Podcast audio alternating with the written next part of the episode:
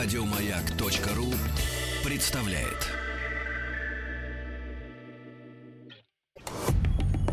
Радиостанция «Маяк» совместно с образовательным центром «Сириус» представляют проект Лекториум. Дорогие друзья, ну и вы знаете, что э, по четвергам к нам приходят уважаемые гости, докладчики, лекторы, э, э, уважаемые люди, да, которые э, часть своей жизни посвящают и воспитанию, образованию детей, в том числе и в прославленном уже специальном центре научно-образовательном для э, талантливых одаренных школьников Сириус, который находится в Сочи на базе Олимпийского наследия. Ну и вот сейчас в нашу студию вошел Михаил Сергеевич Гельфанд. Михаил Сергеевич, доброе утро. Доброе утро, Гельфанд, с вашего позволения. А, с удовольствием. Спасибо. С удовольствием, да. Доктор биологических наук и заместитель директора Института проблем передачи информации Российской Академии Наук. Михаил Сергеевич, поскольку в доверительной беседе с моей помощницей Марией вы на отрез отказались э, э, сдать ей план нашего сегодняшнего разговора, а, э, к сожалению, пробки в Москве устроены таким образом, что перед эфиром нам не удалось э, я прошу прощения. Обсудить. Значит, за пробки спасибо мэру, а план, я думал, что будет у вас. э, план у нас есть, Ну, замечательно. но докладывать все равно вам. Да. Э, Михаил Сергеевич, если можно, чуть-чуть ближе к микрофону, да, Маврелий. да, да, да, чтобы у нас. И сегодня, друзья мои, мы будем а, обсуждать историю с а, древними ДНК. Я уж не знаю, э, доберемся ли мы а, в до ДНК ящеров в наших с вами а, молекулах этих а, д- а, э, кислоты, да. Но тем не менее. А, кислота это что-то другое. Ди- диз- боюсь запутаться в названии конкретной. Дезоксирибонуклеиновая. Вот Дезоксирибонуклеиновая, Вот да. спасибо. Этого Ольга, она умеет читать. Спасибо. Она окончила да, школу. я пытался вспомнить это слово наизусть и не, не- стал, не стал себя Говорите ломать. ДНК. Хорошо, Михаил Сергеевич, а, так а, об исследовании прошлого идет речь, да? В, в- в существующих сегодня цепочках вы Там есть- высматриваете прошлое. Ну, там есть, на самом деле, два способа этим заниматься. Э, Первый технически очень тяжелый, и этим научились, это научились делать только в самые последние годы. Это действительно анализ реальной древней ДНК. То есть берутся какие-то след- следовое количество э, вот этой молекулы наследственности из там, костей, а сейчас даже просто из почвы, э, выделяются, и можно это анализировать и значит, смотреть. Это сложно, потому что это дорого. А, Это сложно, потому что это сложно, потому что она от времени портится и просто остается очень мало. Очень мало, да. Ну, длинная цепочка, она рвется, там какие-то химические модификации происходят.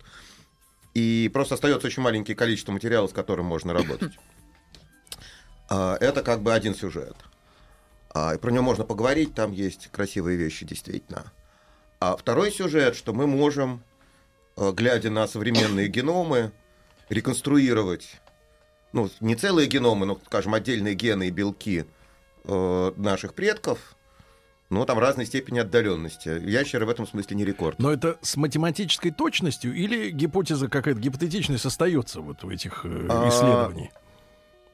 Ну, это всегда, значит, с некоторой вероятностью, но вероятность может быть очень большая. И кроме того, э, поскольку нам интересны, вот если речь идет действительно про такие, э, о, о таких реконструкциях, то нам интересны не последовательности сами по себе, а нам интересны свойства тех белков, которые вот у этих древних существ были. И тогда делают так, э, просто реконструируют несколько вариантов, которые уже покрывают все возможности. А, Ну и обычно оказывается, что свойства у них на самом деле примерно одинаковые, они отличаются не сильно. И поэтому вот выводы, которые мы делаем про биологию, они оказываются устойчивыми. А, Михаил Сергеевич, э, вы должны понимать, что мы, как срез э, общества, являемся своего рода ящерами в вашей науке. А, Мало в ней разбираемся. А я сказал что-то непонятное? Не-не-не, пока все понятно. Но вопрос хочу задать. А длина ДНК, да, вот самой этой молекулы, в которой вот записан код, а со временем изменяется каким-то образом? То есть она приращивается?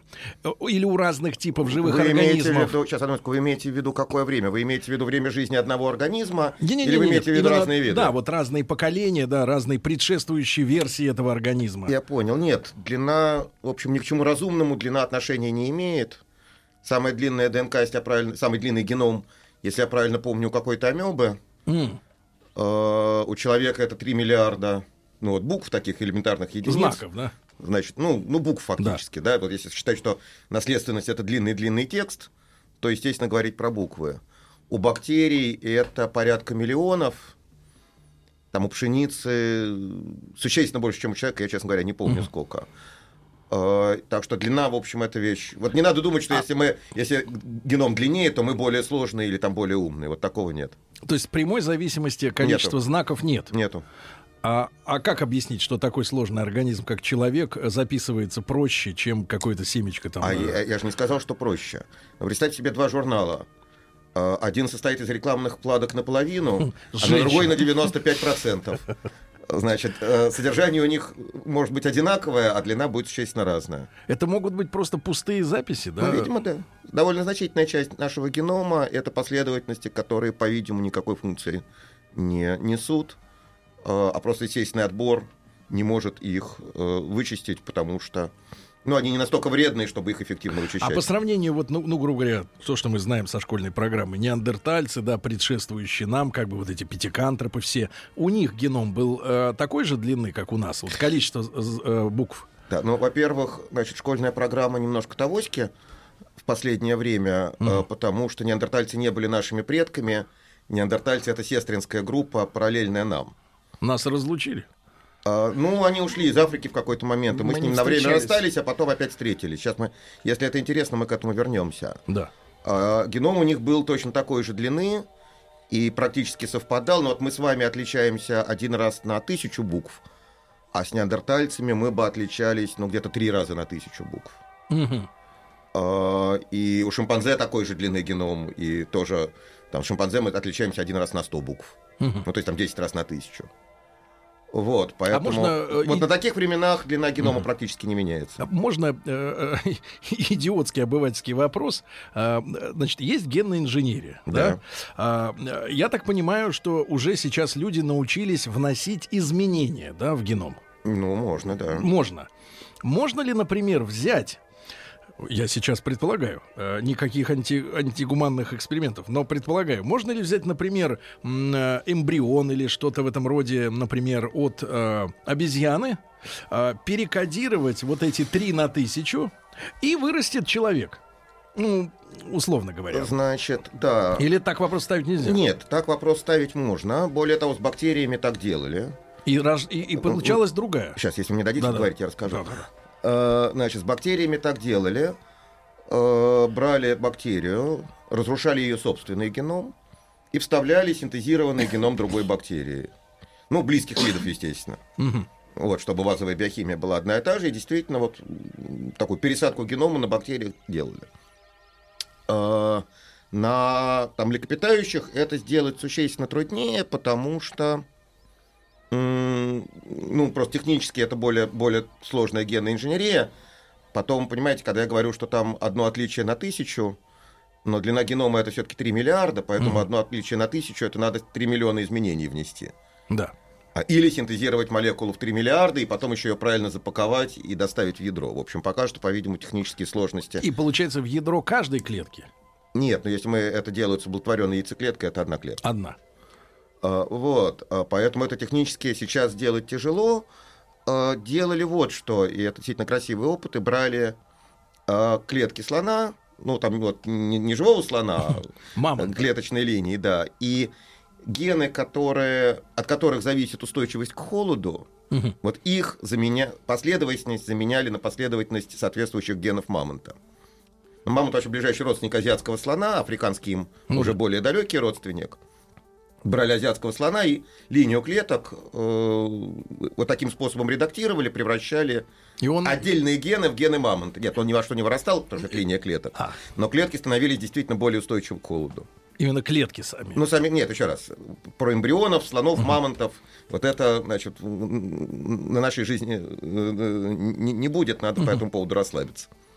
Вот, э, поэтому такого, такого сорта эксперименты люди, ну, там, в них играют, да. Друзья мои, Михаил Сергеевич Гельфанд, э, доктор биологических наук и заместитель директора Института проблем передачи информации Российской Академии Наук, сегодня в нашей студии, в прямом эфире. Мы сегодня говорим о древних ДНК. Сейчас мы к этой теме, естественно, вернемся. У вас есть возможность задавать свои вопросы. Ну, я думаю, что э, легкие для прочтения мной.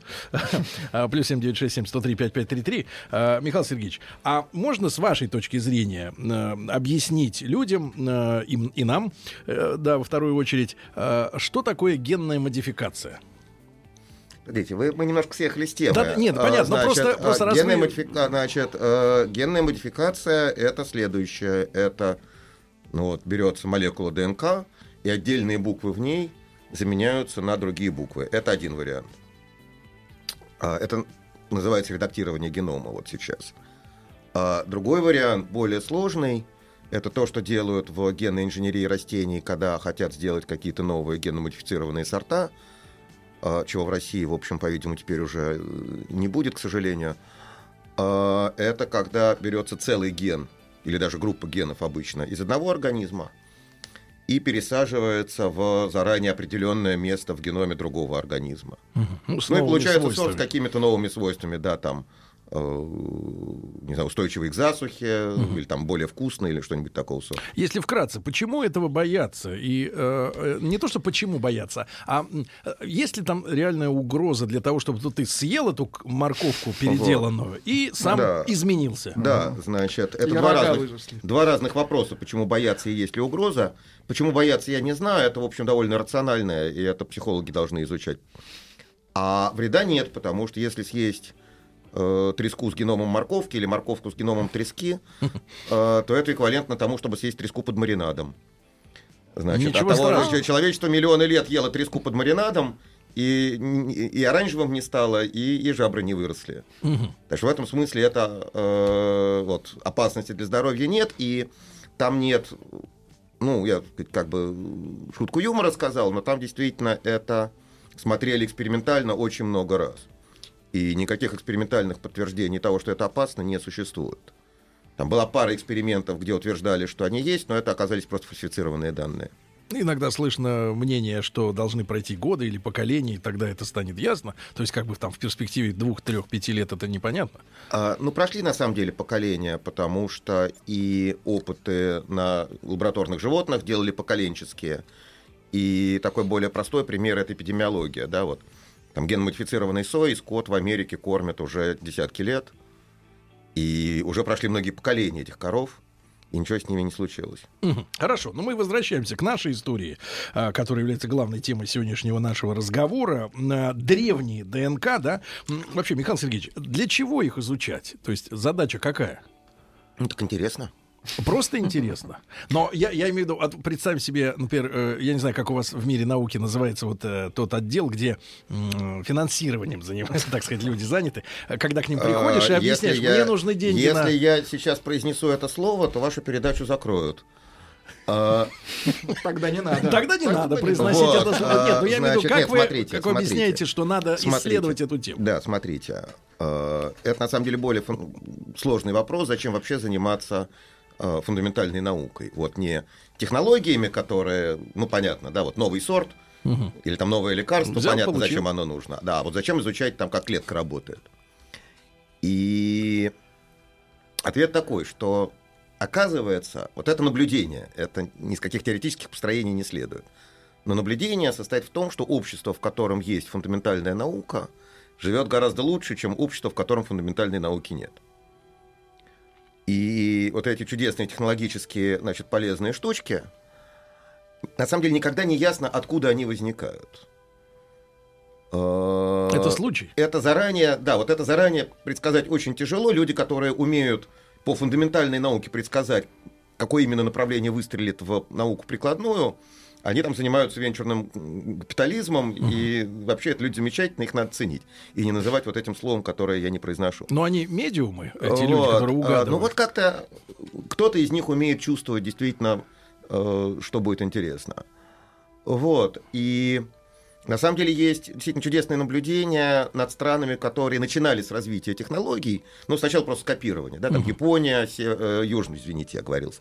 Южная Корея. Финляндия. Да, это страны, которые начинали как такие технологические подражатели. Uh-huh. Потом они развивали собственные технологии. А сейчас это на самом деле вполне заметные именно научные державы, которые давно вкладывают в фундаментальную Я науку. даже в глобальном смысле. Вот... А вот это так работает, да. Э, что разумно устроенное общество каким-то образом умеет из фундаментальной науки извлекать, извлекать э, вот, какие, вот эти такие значит, полезные э, приспособления. Я даже, не, даже вот, э, Михаил Сергеевич, а вот с какой стороны посмотреть. Мы э, кости мамонтов-то давно копаем, да? Вот мы, в принципе, о них Вы копаете кости мамонтов? А, мы, как я, как представитель человечества, копаю чужими руками. Вот. А, а что нам нового дает э, ДНК? Какое знание об этих вот. существах? А, ну, пожалуйста, про мамонтов я уже сказал. Значит, был такой интересный вопрос, как устроены родственные связи мамонтов и слонов. И вот на него ответ получен. Пользы в этом никакой нету, но понимание от этого прибавилось. А если говорить про человека, что, наверное, все-таки нам э, ближе, да. а, то тут, ну вот вы начали, значит, со школьных воспоминаний, и я как-то над вами посмеялся. На самом деле я посмеялся не над вами, а над собой, потому что меня в школе учили ровно тому же самому. И вот эта картинка, картинка того, как возникал человек – она поменялась очень радикально в последнее время. Это сколько отрезок лет? Какое количество? 30? За 30 лет? Да нет, за 10. За 10 все изменилось? Да. Мы отстали. Вот, э, даже чуть меньше. Потому что но то, что неандертальцы не являются нашими предками, было ясно действительно уже некоторое время назад из классической антропологии. Угу.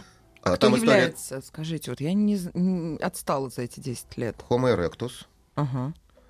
Нет, хорошо, нашими предками, извините, давайте я просто историю расскажу, как есть, а кто там предок. Значит, э, значит были такие вот самые первые сапиенсы.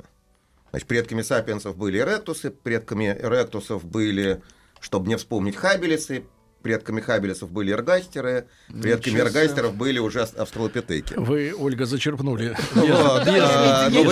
Вы хотели, вы спросили, я ответил. Э, Михаил Сергеевич, единственный нюанс у нас э, а, в половину часа, да, должны выйти новости, они это, они это сделают. Ну хорошо, давайте тогда скажу анонс. После новостей, да, после новостей. Ну анонс такой, что после новостей будет много интересного. Много интересного. Михаил Сергеевич Гельфан, доктор биологических наук, сегодня с нами о древних ДНК мы говорим. Я уверен, вам интересно. После После новостей спорта вернемся.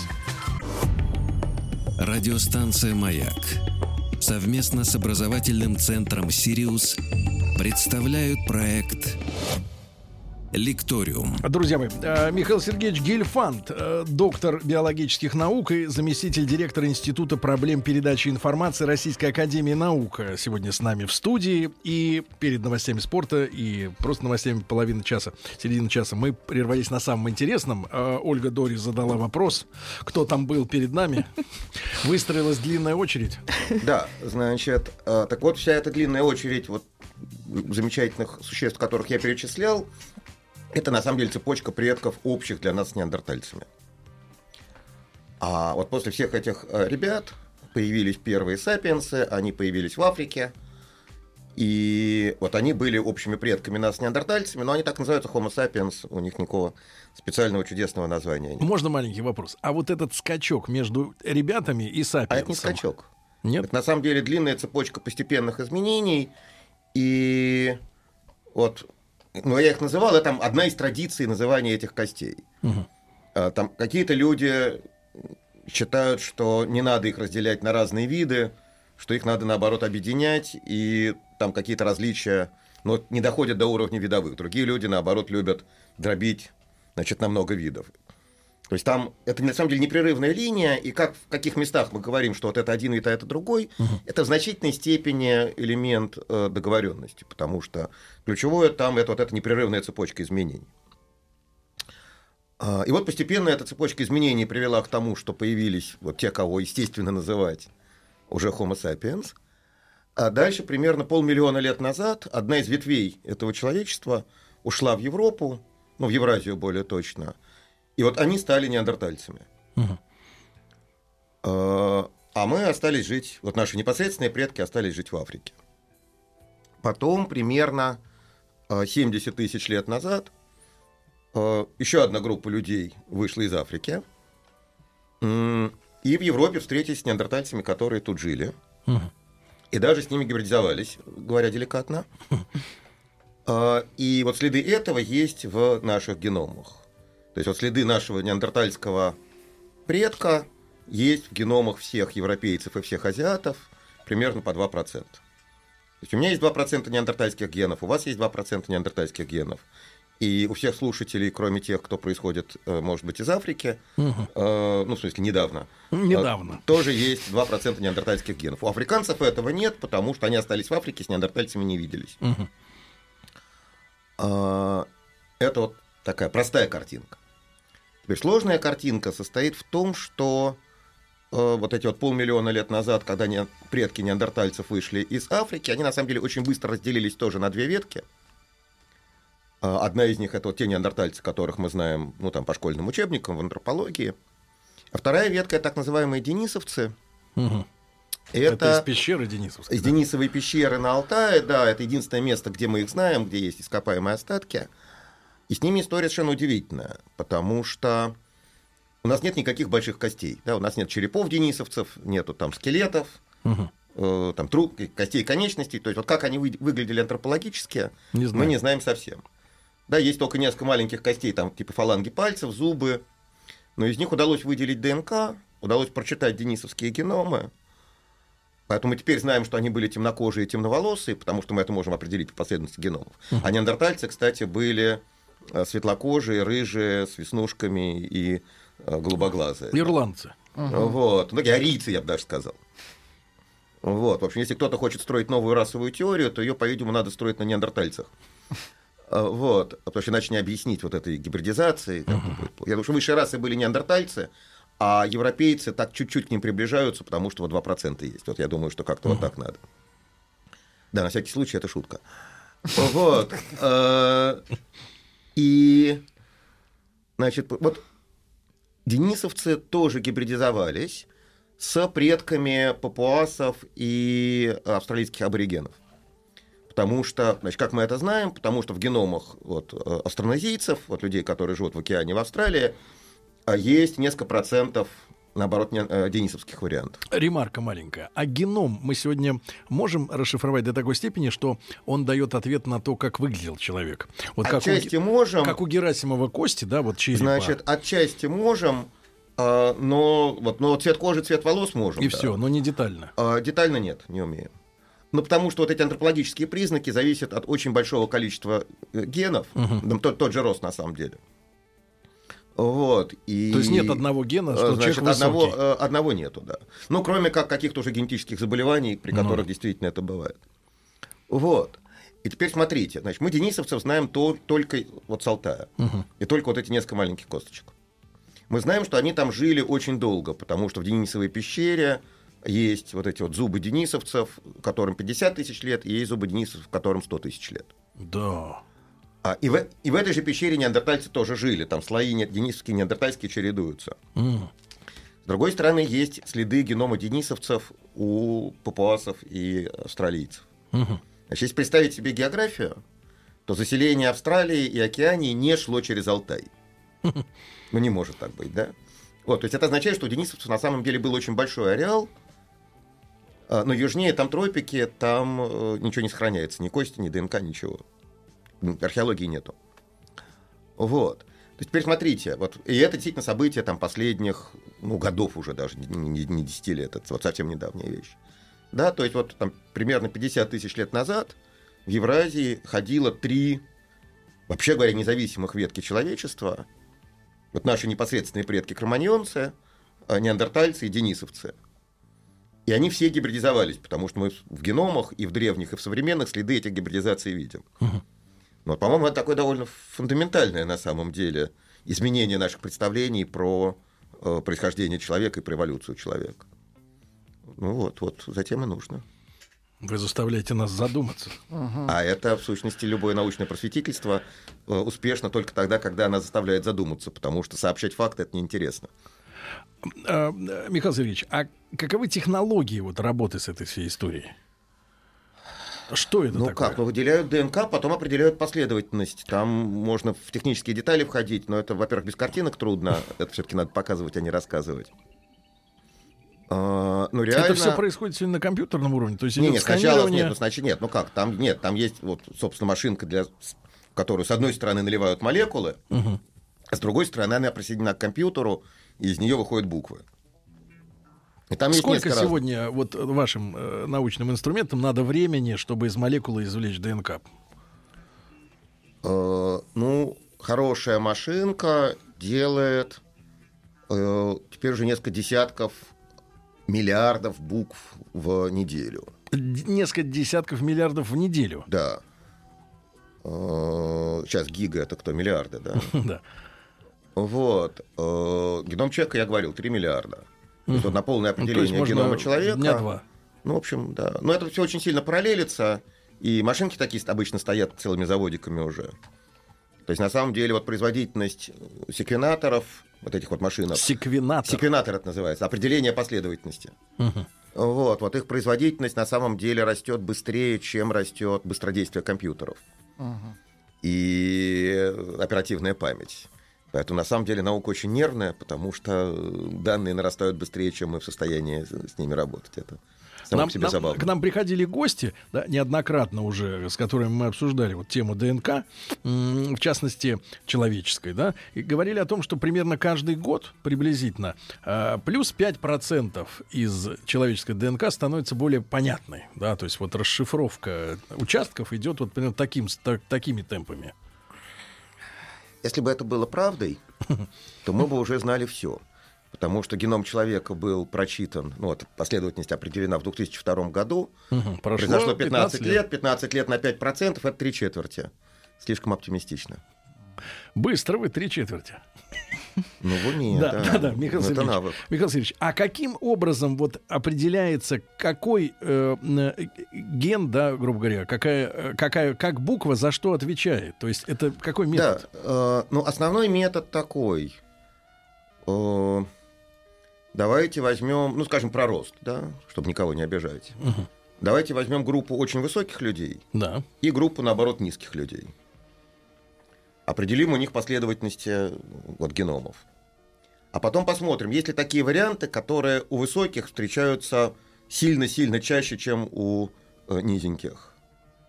Значит, получим какой-то набор кандидатов. Потому что это вот, собственно, некотор... возникает некоторая вероятность того, что именно эти варианты за рост отвечают. Дальше берем, скажем, вот у нас есть какие-то гены, соответственно, варианты этих генов. Дальше берем, там, я не знаю, мышку, берем у мышки тот же самый ген, а у нас гены с мышкой, в общем, одинаковые. Полностью? Нет, не полностью, но набор практически тот же самый. Там... Последовательность меняется? А, меняется немножко последовательность, главное, меняется регуляция, меняется, как они включаются-выключаются. Mm. Вот, э, значит, берем те же самые гены у мышки. То есть, может быть, заглушенный ген, да, как бы мол- молчащий. Ну, смотрите, у нас в каждой клетке гены одни и те же, так. а ткани разные. А гены одинаковые? А гены одинаковые. Вот у, у нас с вами. На каком этапе э, клетки придаются свойства и вот ее рабочие? Ну, очень быстро. Вот как зародыш Эмбрион, развивается. Да? да, нет, это там ранее какие-то первые знаю, часы. Часы ну, предшественники, а потом ткани закладываются, но есть там классическая эмбриология, она все это объясняет. Но изначально это одинаковые. Изна- изначально одинаковые гены, и просто вот из этого набора в там, сколько, не знаю, 20 тысяч генов, они не работают все одновременно. Угу. Там есть много генов тканей специфичных, которые работают то в конкретной ткани, а в других молчат. Отдельный интересный вопрос, как они включаются-выключаются. Да. Откуда ген знает, в какой клетке он оказался – надо ли ему там работать. Вот это, на самом деле, одна из самых интересных... Где центр управления? Областей. Ага. Это одна из самых интересных областей вот современной биологии. Это как раз такие попытки на молекулярном уровне объяснить э, развитие, эмбриологию. А самое интересное, это еще делать сопоставление разных э, живых существ и смотреть, чем они, собственно, отличаются вот впоследствии, да? Угу. Вот, э, вот такое объединение эмбриологии и интеграция эмбриологии и эволюционной биологии. Ну вот, а возвращаясь к вашему вопросу, мы теперь берем те же самые гены у мышек, да. ну и начинаем там в них играть, что-то такое там портить, да, или наоборот, вставлять. Ну и смотрим, стала мышка больше потомства или не стала. Ну, вот таким способом постепенно... Друзья мои, э, Михаил Сергеевич Гельфан, доктор биологических наук. Сегодня с нами заместитель директора Института проблем передачи информации Российской Академии Наук. Радиостанция «Маяк» совместно с образовательным центром «Сириус» представляют проект Лекториум. Друзья мои, Михаил Сергеевич Гельфанд, э, доктор биологических наук и замдиректора Института проблем передачи информации Российской Академии Наук сегодня с нами. Мы говорим о, о древних ДНК, э, которые сейчас уже ну, в полной мере не работают, да, но их следы есть, по ним можно э, исследовать прошлое. И мы, мы понимаем, что пока что уровень знания ДНК нам не позволяет получить полную картину да, их обладателей, тем более, что сами цепочки рваные а, из-за времени. Но, тем не менее, какие-то вещи вот любопытные, да, мы узнаем, э, Михаил Сергеевич, э, по поведению тех существ, да, или, или предков наших, э, которые нам эти тайны открывает ДНК тут, именно. Да, опять-таки, тут есть две, как бы две стороны у этой истории. Uh, ну вот я уже говорил, что денисовцы были темнокожие и uh-huh. темноволосые, а неандертальцы были светлокожие и светловолосые. Да, это мы знаем.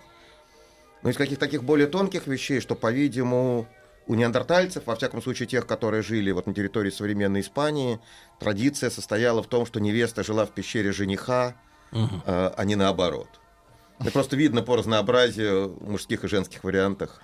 Значит, там угу. случилось несчастье в одной из этих пещер в Альсидроне, там обрушился свод, и, значит, целое племя неандертальцев э, единовременно... Завалило. Завалило, да, что, в общем, трагедия, но, с другой стороны, для генетики очень хорошо, потому что у нас имеется такой типа моментальный слепок вот целой популяции. Вот, это уже такая Прям вполне... как гибель Помпеи. Поведенческая вещь, да. Вот. Э, с другой стороны, скажем, вот я говорил, что гибридизовались неандертальцы и кроманьонцы, угу. наши предки, и следы этой гибридизации в наших геномах есть, но, опять-таки, по этим следам э, можно понять, что вот мальчики от этих браков рождались не очень. Угу. Значит, они, скорее всего, были бесплодные, Угу. Ну, то есть, или они вообще, так сказать, плохо выживали, или они были бесплодные. Угу. То есть, вот, кто был наш неандертальский предок, бабушка или дедушка, мы не знаем. Но дедьев у нас неандертальских не было, были только тети, угу. и вот, вот это все, все прошло через женскую. А в животном мире? А в животном мире аналогичные вещи можно делать со зверями, а кроме того, есть совершенно другой подход, потому что когда мы смотрим на современные последовательности и реконструируем какие-то эволюционные связи, мы можем заодно реконструировать древние последовательности предковой, то есть те, которые были у предка. И, например, что люди делали, есть такой белок, который э, запасает кислород в тканях. Угу. Можно реконструировать последовательность этого белка у разных предковых живых существ, например, у общего предка там, китов и бегемотов. Да, киты вообще Они... являются ближайшими родственниками бегемотов, да. Не, не очень похожи. А предок у них вообще был похож на крупную собаку. Да. Но это уже не из генома, это уже из костей ясно. Да, это вообще чудесная история. Сейчас крупную... До какой степени? Типа лабрадора? Ну вот, да. Вот. Я сейчас уже не успею в деталях рассказать. Но действительно, вот из дознательства последовательности стало ясно, что киты являются ближайшими родственниками бегемотов, uh-huh. а все остальные парнокопытные уже более далекие, там свиньи, лошади, uh-huh. все, э, не лошади, эти, антилопы, все остальное, коровы. Вот. А во-вторых, вот можно реконструировать эту последовательность древнего э, этого белка миоглобина, который кислород запасает. А, и дальше оказывается, что можно оценить, сколько времени вот эти предки китов, постепенно развивающиеся, могли нырять. Потому что по последовательности миоглобина можно оценить, сколько кислорода запасается. Угу. А если это сопоставить с массой тела, то получается простая формула, она на современных животных проверяется, угу. которая связывает вот миоглобин массу тела и продолжительность максимального вдоха. Кстати, маленькая ремарка. Сегодня буквально пришло сообщение от британских ученых или от каких-то еще, что относительно истории, ну вот глобальной, да, киты только недавно стали гигантскими животными. То да, есть да. они были маленькими, да? Но они были не очень большие. Это похоже на Типа правду. дельфина? Ну, дельфин тоже кит. Ну, я имею в виду по размеру. Надо смотреть. Ну, опять, что значит недавно? В зависимости от модели. Да. Вот, это надо смотреть, но тем не менее. Значит, да, да, факт да. стоит следующим, что мы вполне можем сказать что-то про поведение, просто реконструируя древние последовательности и сопоставляя их с древними костями. И сколько же он мог находиться там? В а это же постепенная вещь. Мы можем просто для разных предков китов, ага. скелеты которых известны, э, Определить... для каждого из них оценить, сколько времени он мог нырять, да. Но постепенно вот это от вот этот вот самый, который был на крупную собаку похож, угу. он вообще не нырял, он бродил где-то по отмеле.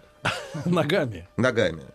Потом постепенно видно, как они под воду уходили, и по костям видны анатомические изменения и физиологические, а по последовательностям видны ну вот физиологические типа продолжительности вдоха. Как вам кажется, а что их вынуждало э, переставать ходить и начинать плавать? Вот, э, Отсутствие конкурентов в новой экологической нише. Китом быть вообще хорошо, да? Ты там плаваешь и рыбу ешь. И тебя а, бегать по отмели, а бегать по отмеле и, и ловить рыбу, там много таких желающих бегать по отмеле. То есть это поиск более удобной ну, среды. Ну, это, это, это, ну да, нет, ну там очень сильно пришлось перестраиваться, не то чтобы это была там совсем счастливая история, но просто если есть незанятая экологическая ниша, то в нее кто-то эволюционирует. Это э, трудно себе представить, потому что представляешь э, масштаб времени, да, и, э, и если появляются, грубо говоря, конкуренты, да, то как вот удалось все-таки смыться в воду, вот, не будучи съеденным Ну, это большие времена, врагами. нет, это все-таки миллионы лет, десятки да. миллионов лет. Вам интересно работать, наверное. Да. Михаил Сергеевич Гельфанд сегодня был с нами э, в студии, доктор биологических наук, заместитель директора Института проблем передачи информации Российской Академии Наук. Короткий вопрос, Михаил Сергеевич, совсем короткий. Да-да. А мы перестали эволюционировать, нет, люди? Нет. Ну, у нас же есть всякие приспособления, да, нет, у нас есть нет, самолеты, нет, машины. Да, там... Дайте я попробую быстро ответить. Да. Смотрите, очень долго приспособительными вариантами генов обмена веществ была возможность наесться в... заранее, надолго. про запас, угу. надолго, накопить это в виде жира, и потом, когда голодные дни наступают, угу. за это существовать. И человек эволюционировал в таком режиме очень долго. Угу. А теперь у нас есть Макдональдс на каждом углу, и эти варианты стали плохими. Угу. И они вымываются из популяции. То есть эволюция происходит при помощи режим отбора изменился, а, эволюция пошла короче, в другую сторону. жирные не выдерживают. Да, да Михаил Сергеевич, огромное спасибо. Спасибо большое. Еще больше подкастов на радиомаяк.ру